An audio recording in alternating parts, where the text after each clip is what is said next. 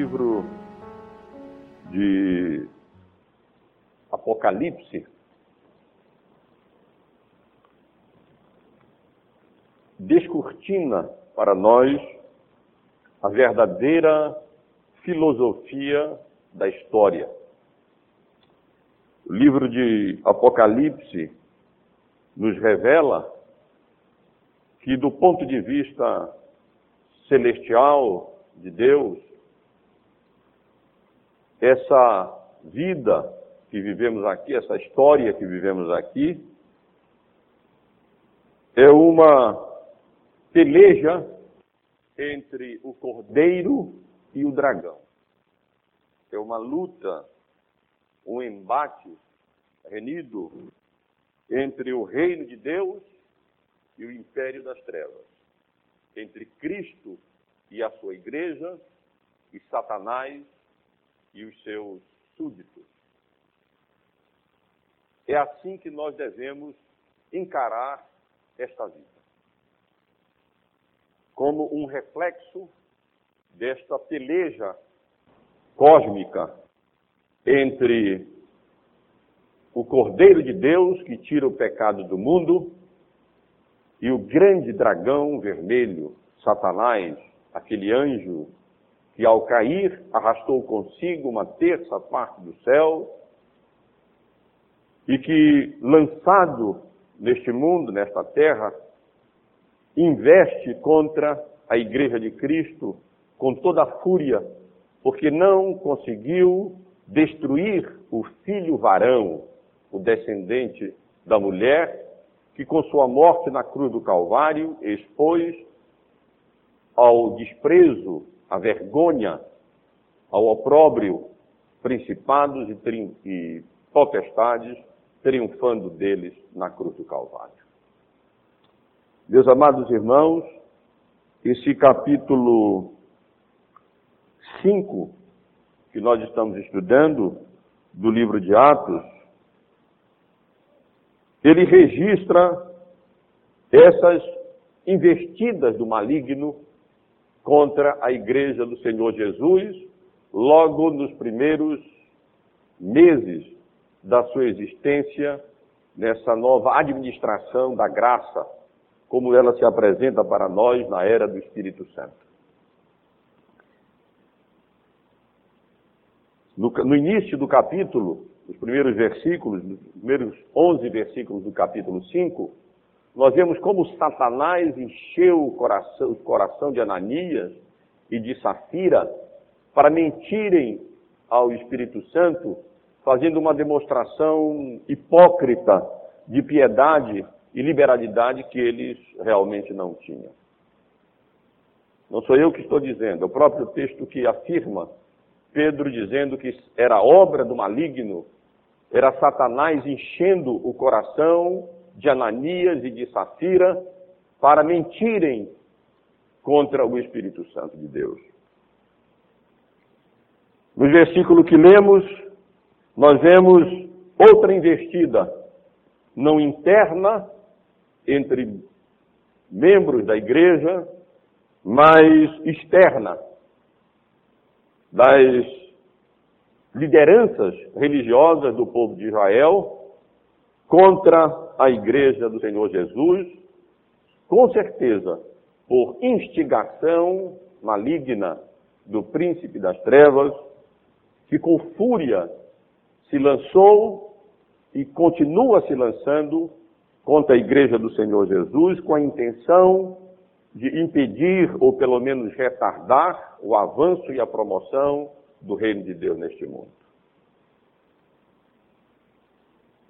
Mas nesse capítulo nós vemos também o poder do Espírito Santo de Deus e de Cristo em operação. Não apenas através dos muitos sinais e prodígios realizados pelo Espírito de Cristo através dos apóstolos, atraindo a atenção do povo e atestando, confirmando a pregação apostólica, fazendo com que muitas pessoas de Jerusalém, de cidades ao redor, de regiões ao redor de Jerusalém, eh, fossem alcançadas pela graça de Deus e incluídas no reino de Cristo, no reino de Deus, mas também na maneira graciosa como Deus assiste os apóstolos quando eles são presos pelos, pelo sacerdote, pela liderança do templo, e depois então sendo levados ao, a, diante do sinédrio. Vemos aqui a graça de Deus e o poder prometido do Espírito Santo acompanhando o testemunho apostólico, primeiro em juízo com Ananias e Safira, e depois com, libertação e com intrepidez aos apóstolos para que eles pudessem, com a autoridade, coragem e graça, darem um testemunho inequívoco da fidelidade de Deus, da obra da salvação que Cristo realizou, da ressurreição do Senhor Jesus e da maneira como Deus mesmo, Deus de Israel, o Deus de nossos pais, como diz, diz o apóstolo Pedro e demais apóstolos, é, ascendendo ao Senhor Jesus a glória e fazendo príncipe e salvador. É, portanto, aqui, portanto, nesse capítulo, nós temos uma, dois episódios, duas lutas desse, duas pelejas, dos combates dessa peleja cósmica entre o cordeiro e o dragão. E nesse capítulo, meus irmãos, nós vemos ilustrado ilustrada a fidelidade da Igreja de Cristo, especialmente na pessoa dos apóstolos, diante da terrível oposição dos saduceus, da liderança religiosa, composta especialmente pelos saduceus, e a maneira tão graciosa como o Senhor Jesus, pelo seu Espírito, eh, de maneira extraordinária, liberta os apóstolos e concede a eles uma intrepidez incrível, incrível, diante daquele sinédrio que há pouco tempo havia condenado o Senhor Jesus à, à morte de cruz, à morte no madeiro. Eu quero convidar os irmãos a acompanharem comigo essa porção da palavra de Deus e aqui, em primeiro lugar, atentarmos para o que estava por trás desta oposição dos saduceus contra a Igreja de Cristo, especialmente contra os apóstolos. Ou seja, quero chamar a atenção dos irmãos, em primeiro lugar, nos versos 7, 17, perdoem, e 18, para a inveja dos saduceus. O texto nos diz que foi exatamente pela inveja deles, foi exatamente porque eles estavam plenos ou cheios de inveja, que eles então é, prenderam os apóstolos e os lançaram em prisão pública. Não é a primeira prisão, como os irmãos sabem. O apóstolo Pedro e João já haviam sido é, lançados na prisão mas agora essa, esse antagonismo, esta oposição eh, à igreja vai se expandindo e agora não apenas dois dos apóstolos, mas todos eles são é, lançados numa prisão pública, onde eles têm que passar a noite até serem levados à presença do sinédrio. Irmãos, quem eram os saduceus? Já, já disse algumas coisas sobre os saduceus, Mas quero enfatizar algumas coisas mais sobre aquele grupo, sobre aquele, aquela seita judaica, aquele partido judaico. Era um partido, nós podemos considerar os saduceus como sendo os liberais da época. O partido racionalista judeu da época. O partido materialista da época. Por que racionalista, materialista e liberal? Porque eles tinham uma religião toda própria. Eles, como os racionalistas, liberais e materialistas eh, modernos, eles não acreditavam nas coisas que os olhos não pudessem ver e que não pudessem ser explicadas de modo razoável pela razão. Eles não criam em anjos, e por ironia, é um anjo do Senhor que liberta os apóstolos de maneira extraordinária mesmo da prisão. Eles não criam no juízo vindouro. Eles não criam na ressurreição dos mortos. Eles não criam no mundo espiritual, em realidades espirituais. E eles não criam num estado de bem-aventurança eterna que aguarda o, o, povo de Deus quando o Senhor Jesus retornar em glória. Eles não criam em nada disso. Eles rejeitavam essas doutrinas e exatamente porque eles rejeitavam essas doutrinas e ensinavam doutrina diferente, eles ficavam aborrecidos, irados mesmo, é, quando viam aqueles apóstolos anunciando e testemunhando especialmente acerca da realidade da, da ressurreição do Senhor Jesus dentre os mortos pelo Deus de Israel.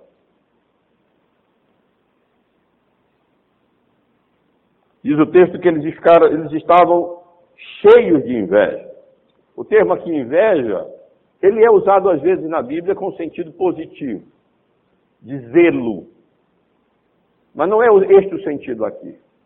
Um sentido muito comum é o que nós encontramos em Filipenses capítulo 3, versículo 6, em Romanos do capítulo 10, versículo 2, a mesma palavra designando inveja.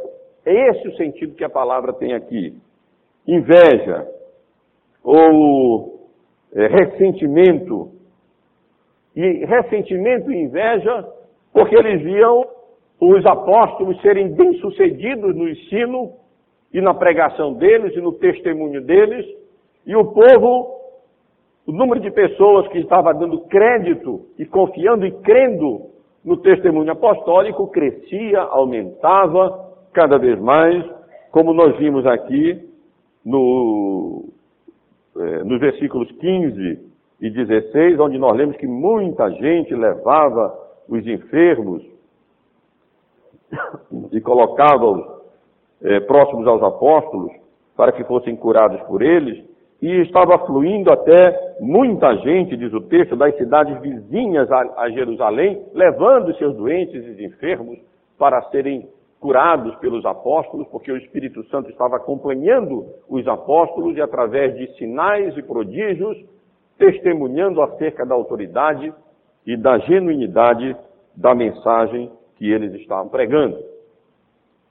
E exatamente porque eles viam os apóstolos serem bem-sucedidos, é que eles se encheram de ressentimento, se encheram de inveja, e essa inveja e esse ressentimento encontrou expressão, se expressou, quando eles então é, prenderam mais uma vez os apóstolos e os lançaram na prisão pública, e ali eles teriam que passar, onde eles teriam que passar a noite, juntamente com toda sorte de é, criminosos. Mas eu quero chamar a atenção dos irmãos não apenas para a inveja dos saduceus, nos versículos 17 e 18, mas também para a libertação e instrução angelical que nós encontramos nos versículos 19 e no versículo 20.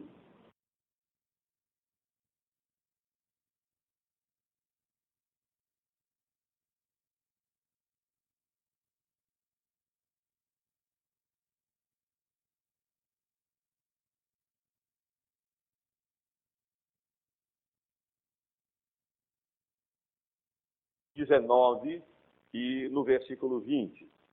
Mas de noite, diz o texto, o anjo do Senhor abriu as portas do cárcere e, conduzindo-os para fora, lhes disse: Ide, e apresentando-vos ao templo, dizei ao povo todas as palavras desta vida. O Senhor Deus providenciou que um anjo vindo dos céus viesse e, de maneira extraordinária, libertasse os apóstolos da prisão naquela noite, frustrando, frustrando os desígnios da liderança judaica, que estava sendo ali utilizada como instrumento nas mãos de Satanás, o verdadeiro e maior é, opositor da obra redentora de Cristo e da igreja do Senhor Jesus. Observem, irmãos, que foi uma libertação é, miraculosa mesmo. É, como aconteceram outras também, aconteceriam outras e seriam registradas no livro de Atos. No capítulo 12, nos primeiros versículos, nós encontramos como Pedro foi livre da prisão do rei Agripa, também de uma maneira é, extraordinária por Deus. No capítulo 16 do livro de Atos, a partir do versículo 25, nós vemos como Paulo e Silas também foram de maneira extraordinária, extraordinária libertados da prisão, quando um terremoto abriu as portas da cela e eles então puderam sair tranquilamente e ainda anunciaram o evangelho ao carcereiro.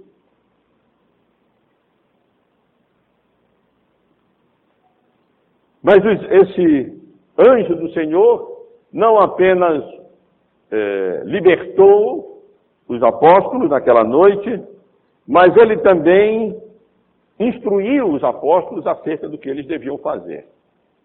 E não pense, irmãos, que os apóstolos estavam aqui sendo libertados para que eles pudessem então ter uma vida mais confortável e tivessem eh, e fossem colocados fora de, de perigo ou alguma coisa dessa natureza. Não, na verdade, eles estavam sendo libertados daquela situação para serem colocados em perigo maior. Porque o anjo ordenou, confirmando a, a comissão apostólica, que ao saírem da prisão, eles deveriam continuar fazendo exatamente aquilo que eles vinham fazendo. Eles deveriam se dirigir ao templo e ali deveriam ensinar, deveriam pregar as palavras desta vida, ou seja, as palavras do Evangelho que conduzem à vida. O Senhor Jesus mesmo disse que Ele era a, vida, a verdadeira vida. Ele é o autor da vida. E as palavras do Evangelho são exatamente palavras que, que conduzem à vida eterna, a salvação eterna e a vida eterna.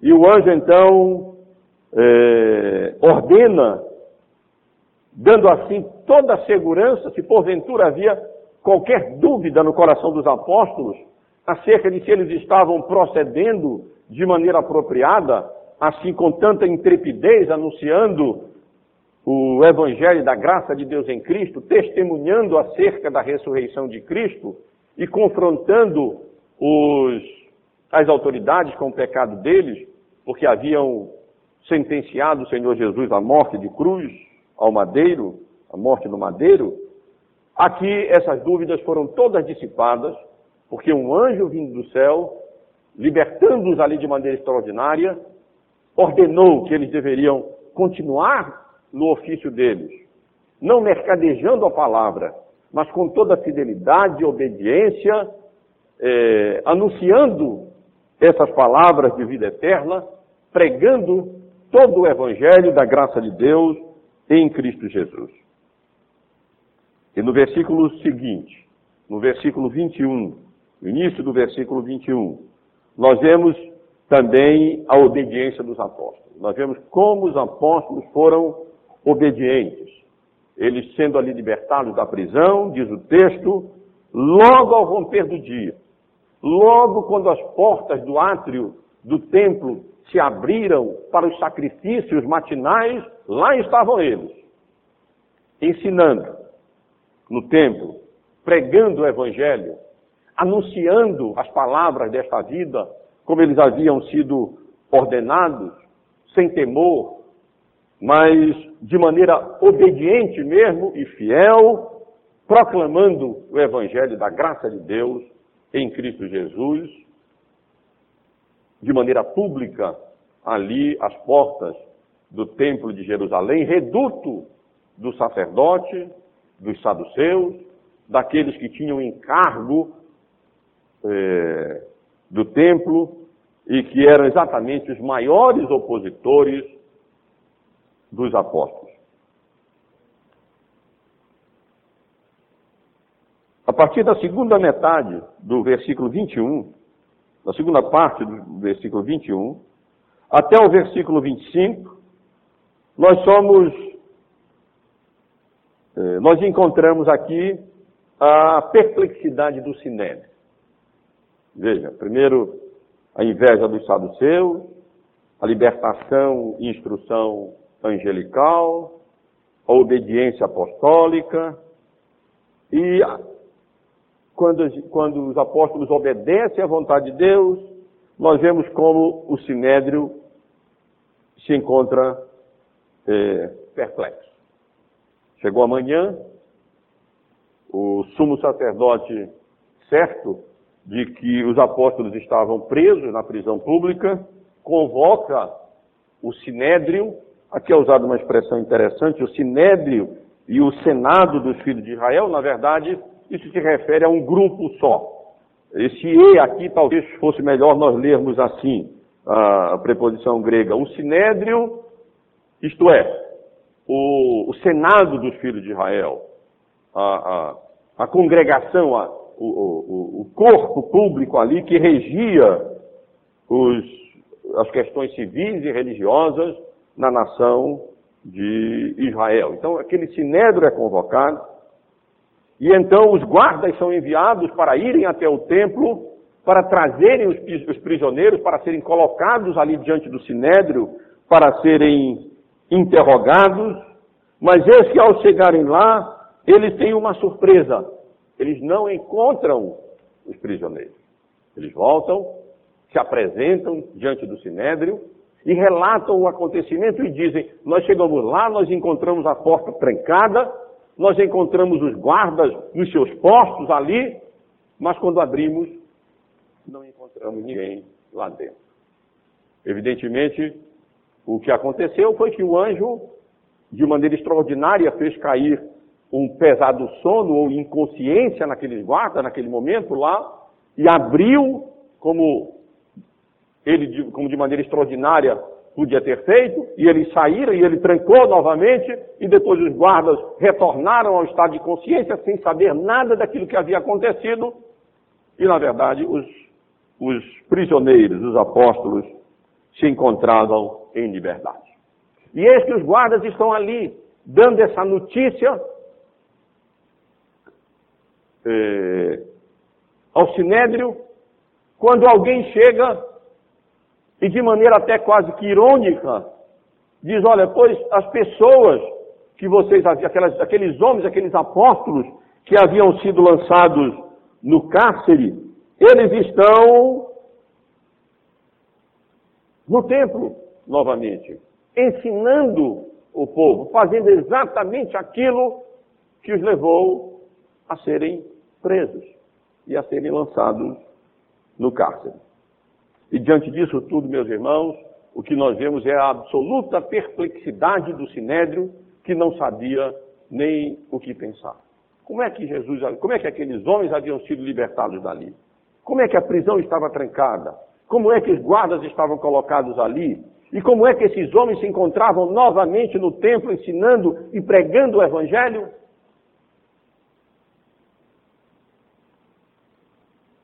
E então, eles ordenam novamente que os guardas fossem e que é, prendessem os apóstolos e os trouxessem para que eles fossem finalmente interrogados por eles. E a partir do versículo 26 até o final, até o versículo 32, nós temos o registro desse interrogatório dos apóstolos pelo Sinédrio e do fiel testemunho apostólico diante daquele Senado do povo de Israel.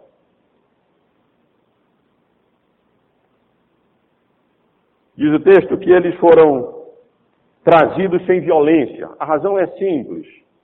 Eles temiam que se eles agissem com violência para com os apóstolos, aquela grande multidão de admiradores e de simpatizantes e de seguidores do caminho desta vida é, pudessem reagir.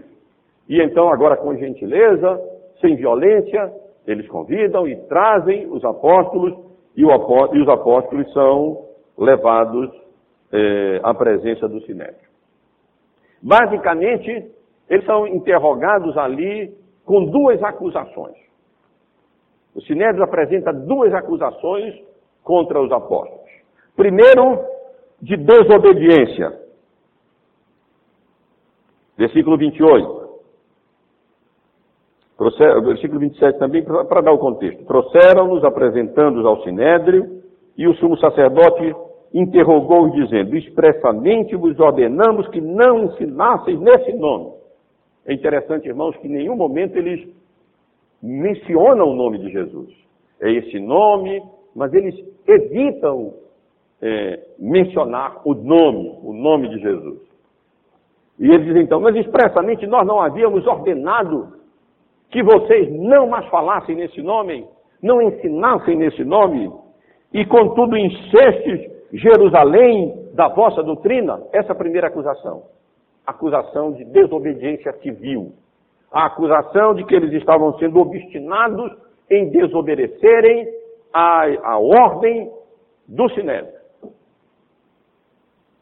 A segunda acusação é que, além de desobedientes, eles estavam querendo lançar a culpa pela morte eh, de Jesus, desse homem, novamente eles evitam o nome de Cristo, desse homem, sobre eles. E aqui eles se revoltam, porque os apóstolos estavam lançando a culpa pela morte, pela crucificação de Jesus sobre o povo de Israel, especificamente sobre a liderança do povo de Israel, e mais especificamente sobre o sinédrio, que de fato queria e determinou, julgou injustamente determinou assim a morte de Cristo eh, na cruz do Calvário. É interessante que antes, quando eles disseram caia sobre nós o sangue de Cristo, desse homem, eles não ficaram tão preocupados com isso. Mas agora ficam indignados quando são acusados de terem feito exatamente isso, de terem é,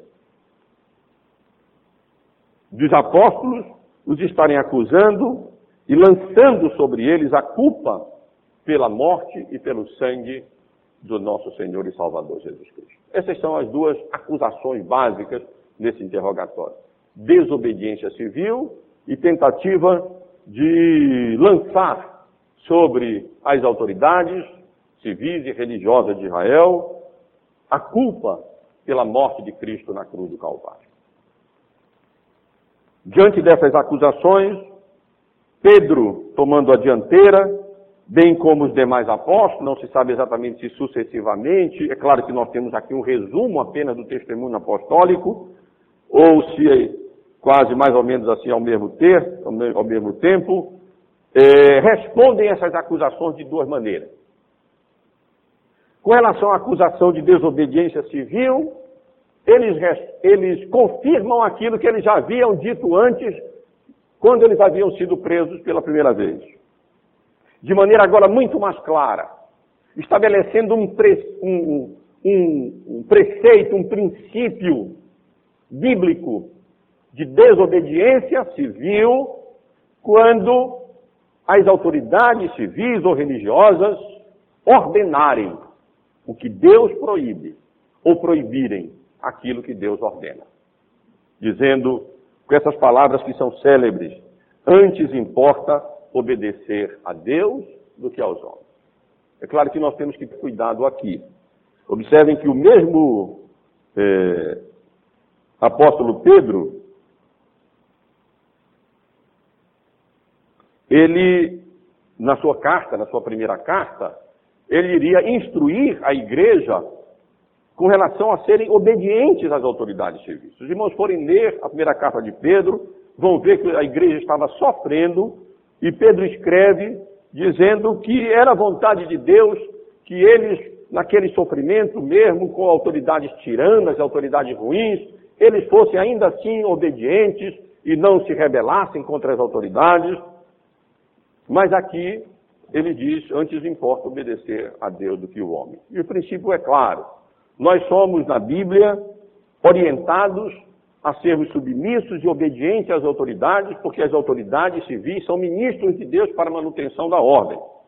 Mas quando essas autoridades, autoridades pervertem a autoridade que Deus deu e ordenam aquilo que Deus proíbe, ou proíbem aquilo que Deus ordena, aí elas não têm autoridade.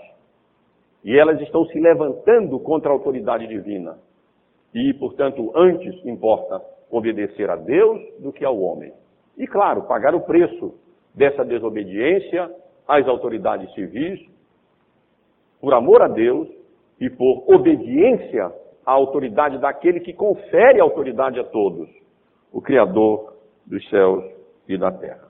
O único Deus verdadeiro, o Deus triuno, o Deus de Israel. E, portanto, essa é a resposta deles. É como se eles estivessem dizendo: Mas nós já havíamos lançado esse paradoxo para vocês antes e dito, e dito: julguem vocês mesmos. Nós devemos obedecer a Deus ou ao homem? E é claro, está embutido nisso o princípio: antes importa obedecer a Deus do que aos homens. Eles estavam dizendo: nós não podemos obedecer vocês, porque vocês estão nos, nos proibindo de fazer alguma coisa que Deus, o Deus de Israel, o nosso Deus, nos comissionou e nos ordenou para fazer. E Ele é o Senhor dos céus e da terra. É dele que vem toda a autoridade. E, portanto, nós temos que obedecê-lo, e nesses casos, nós precisamos desobedecer vocês para obedecer a Deus. Meus irmãos, que coragem, não é? Que ousadia. Diante aqueles homens ali simples, Pedro, um pescador, diante, é como se tivessem sido levados ali diante do Supremo Tribunal Federal, lá em Brasília, e ali fossem colocados diante do, do Supremo Tribunal e fossem ali acusados, e eles ali mantiveram a sua posição e diante de Deus, e, e declararam esse princípio fundamental. Antes importa obedecer a Deus do que aos homens, quando os homens ordenam aquilo que Deus proíbe, ou quando os homens proíbem aquilo que Deus ordena. Com relação à segunda acusação de lançarem o sangue daquele homem, ou seja, de Jesus, contra eles, a coragem, a ousadia e a intrepidez apostólica aqui é maior ainda. Porque no versículo 30, diante desta acusação, eles declaram: O Deus de nossos pais ressuscitou a Jesus, a quem vós matastes, pendurando no madeiro. Deus, porém, com a sua destra, o exaltou a príncipe e salvador, a fim de conceder a Israel o arrependimento e a remissão de pecados. Meus irmãos, eles estavam ali conscientes de estarem fazendo a vontade de Deus, conscientes de terem sido comissionados por Deus, conscientes de que estavam fazendo exatamente aquilo para o qual Deus os havia comissionado. Eles haviam orado, lembram, quando foram libertados da primeira prisão, dizendo: Senhor, nos concede intrepidez para continuarmos anunciando o Evangelho, pregando esse Evangelho e principalmente testemunhando acerca da ressurreição do Senhor Jesus. E Deus havia atendido a eles, dando intrepidez e também dando poder, poderes extraordinários pelo seu Espírito Santo, como havia sido prometido. Mas recebereis poder ao descer sobre vós o Espírito Santo, e sereis minhas testemunhas, tanto em Jerusalém, como em toda a Judéia e Samaria e até aos confins da terra. O que os apóstolos estavam fazendo à porta do templo e em cada oportunidade que era, que era dada a eles, era exatamente fazer aquilo que Cristo os havia comissionado. Serem testemunhas.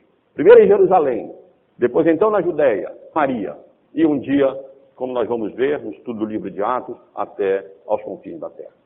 E eles não poderiam deixar de fazer isso. E ali assistidos pelo Espírito Santo de Deus, eh, capacitados para a realização de sinais e prodígios, autenticando a mensagem apostólica, cercados pelo cuidado, pela proteção de Deus, ao ponto de um anjo ser enviado para libertarem-no da, da prisão, eles não podiam fazer outra coisa diante do sinédrio, senão dizer, antes importa obedecer a Deus do que aos homens. E foi exatamente o Deus de Israel, o Deus que vocês reivindicam crer como o grande Yahvé, o grande Javé.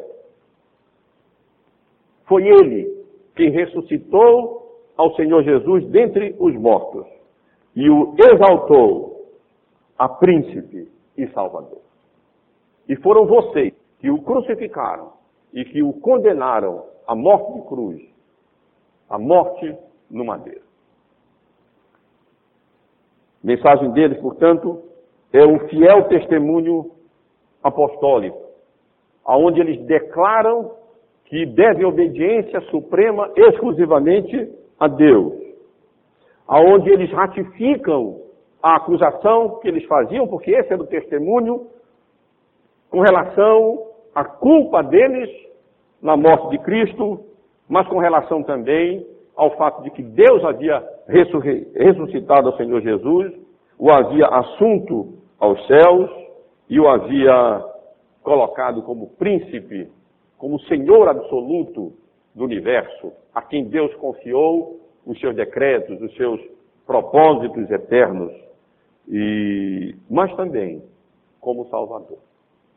E aqui os apóstolos não apenas confrontam a liderança judaica com a acusação de que eles haviam sentenciado à morte aquele a quem o Deus de Israel havia ressuscitado e colocado como príncipe, como Senhor, mas também abre uma oportunidade para que mesmo aqueles que haviam sido culpados da morte de Cristo na cruz pudessem chegar ao arrependimento e à remissão de pecados, porque Deus havia feito de Cristo, através da sua morte na cruz, um Salvador para o povo, especialmente, em primeiro lugar, para os filhos de Israel, para o povo de Israel. E exatamente através da morte de Cristo na cruz, é que Ele nos oferece, que Deus nos oferece, o arrependimento dos nossos pecados, o perdão dos nossos pecados, a remissão dos nossos pecados, pela obra graciosa, eficaz, soberana que Jesus realizou, derramando o seu sangue ali de maneira expiatória em nosso lugar na cruz do Calvário. O testemunho apostólico se encerra, meus irmãos e irmãs, com os apóstolos ratificando aquilo que nós estamos vendo pelo livro todo. Nós somos testemunhas dessas coisas. Eles foram comissionados exatamente para isso. Recebereis poder ao descer sobre vós o Espírito Santo e sereis minhas testemunhas. E aqui estavam eles sendo testemunhas e sendo encontrados como testemunhas fiéis, mesmo diante da terrível oposição da liderança do povo de Israel, especialmente eh, por aqueles que eram membros do partido dos saduceus, os liberais, os racionalistas, os materialistas da época. E eles não apenas ratificam, confirmam que eles haviam sido exatamente colocados para isso, para serem testemunhas.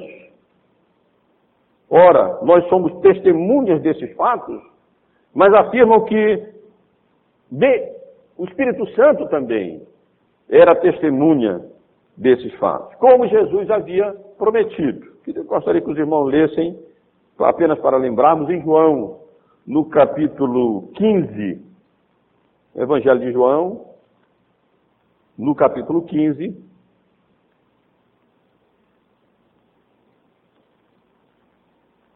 no verso 26.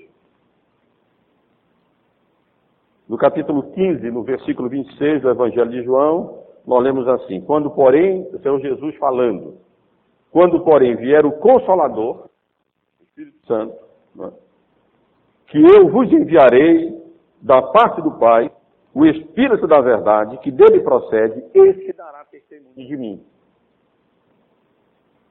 Portanto, o Senhor Jesus havia estabelecido esses dois testemunhos, entre outros o testemunho apostólico e o testemunho do Espírito Santo.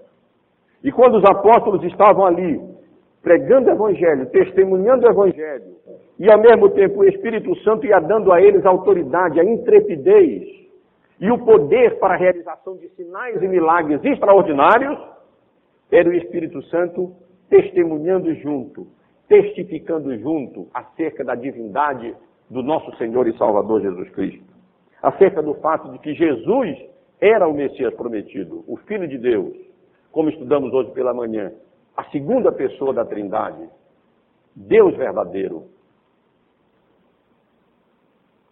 Deus verdadeiro.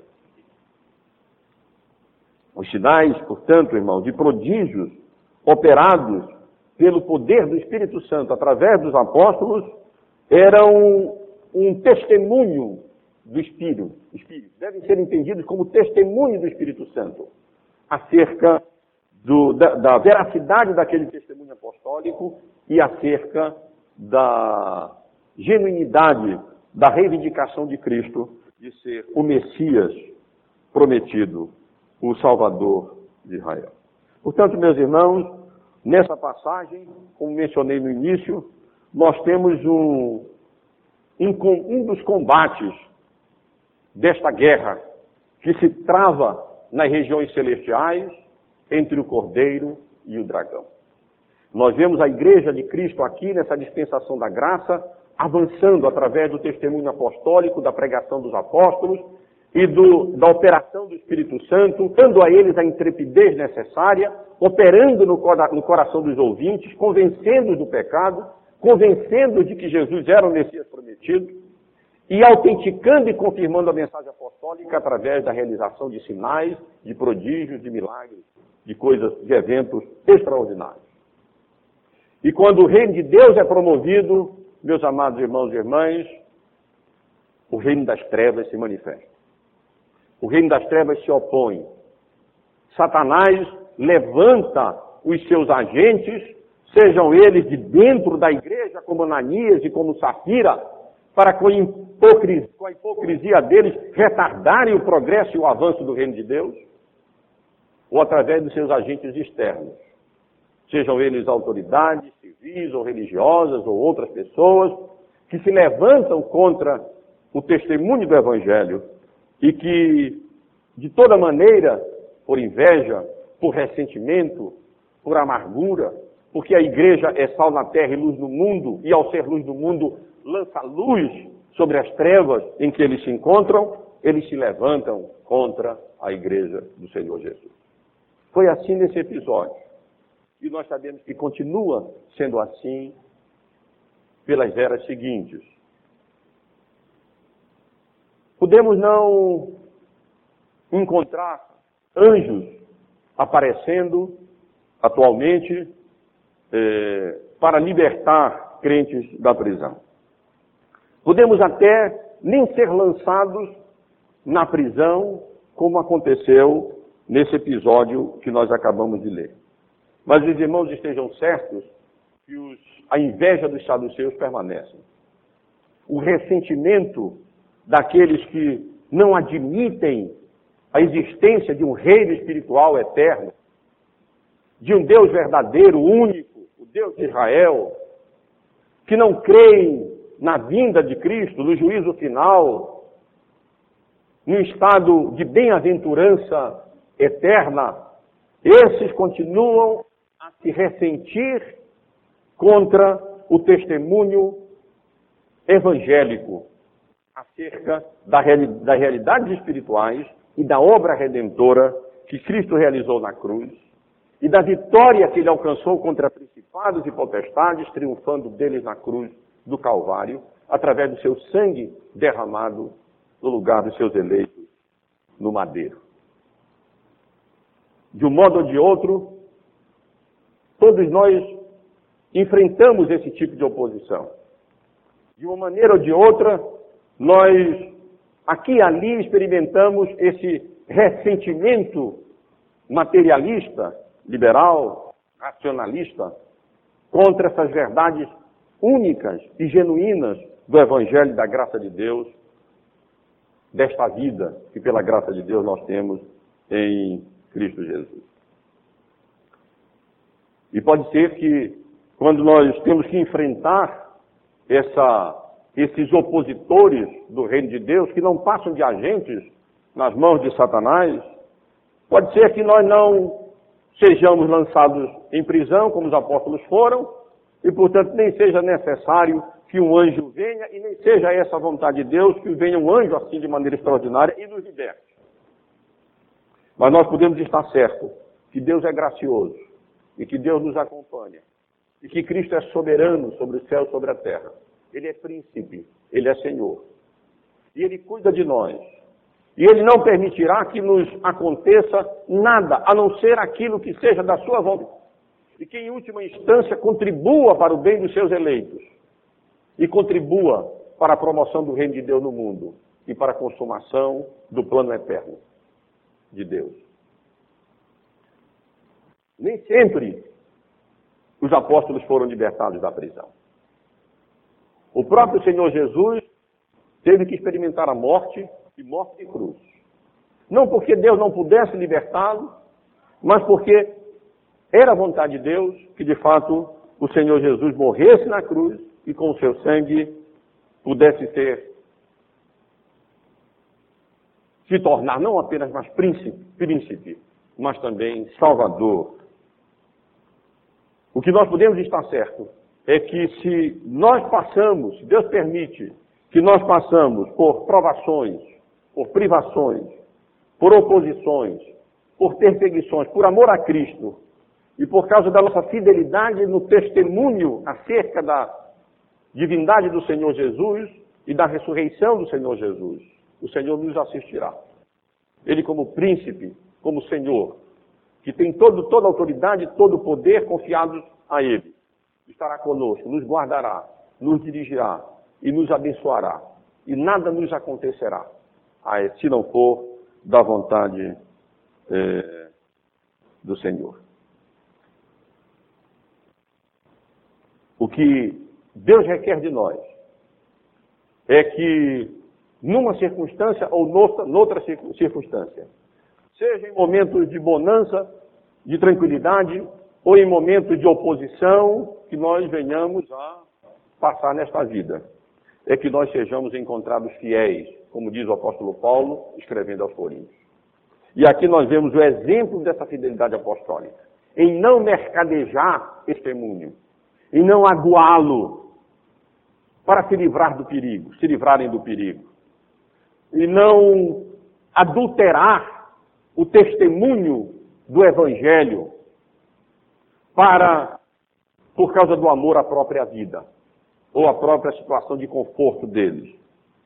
Mas o que Deus requer de nós é que nós sejamos fiéis também no testemunho apostólico. É como se a cada momento que Deus nos permite ter vida aqui nesse mundo, Cada momento em que Deus nos livra, como que através dos seus anjos, e muitas vezes através deles mesmos, que nós nem vimos, nós nem vemos, porque eles estão aí como ministros de Deus para o bem da igreja de Cristo e para, para a promoção do reino de Deus nesse mundo. O que Deus requer de nós é que nós sejamos fiéis e possamos dizer como os apóstolos e agir como os apóstolos agiram. Antes importa obedecer a Deus do que aos homens. E assim, anunciar o Evangelho, anunciar todas as palavras desta vida, nem todos nós somos pregadores, nem todos foram chamados para serem ministros do Evangelho, mas todos nós fomos chamados para sermos testemunhos, testemunhas da graça de Deus em Cristo, da obra redentora que ele realizou por nós na cruz do Calvário, da sua redenção, da sua ascensão, do seu senhorio, do fato de que ele está agora sentado à direita de Deus, reinando e fazendo com que a sua vontade se concretize. Afinal, no livro de Atos, o que nós temos é a continuação daquilo que Cristo começou a fazer através do seu Espírito Santo, pela instrumentalidade dos seus apóstolos. Meus irmãos, que Deus nos abençoe, que Deus nos conceda graça. E nos momentos de oposição em que todos nós vamos passar, e o Senhor Jesus nos assegura de que nós vamos passar por oposições e perseguições nesta vida. O Senhor nos dê a graça de não sermos encontrados covardes. E então, fugindo da nossa responsabilidade como testemunhas da obra da graça de Deus em Cristo Jesus. Mas nós sejamos encontrados intrépidos, ousados, corajosos, para como os apóstolos, como vemos aqui, é, declararmos em alto e bom tom e agirmos assim. Antes, importa obedecermos a Deus do que aos homens.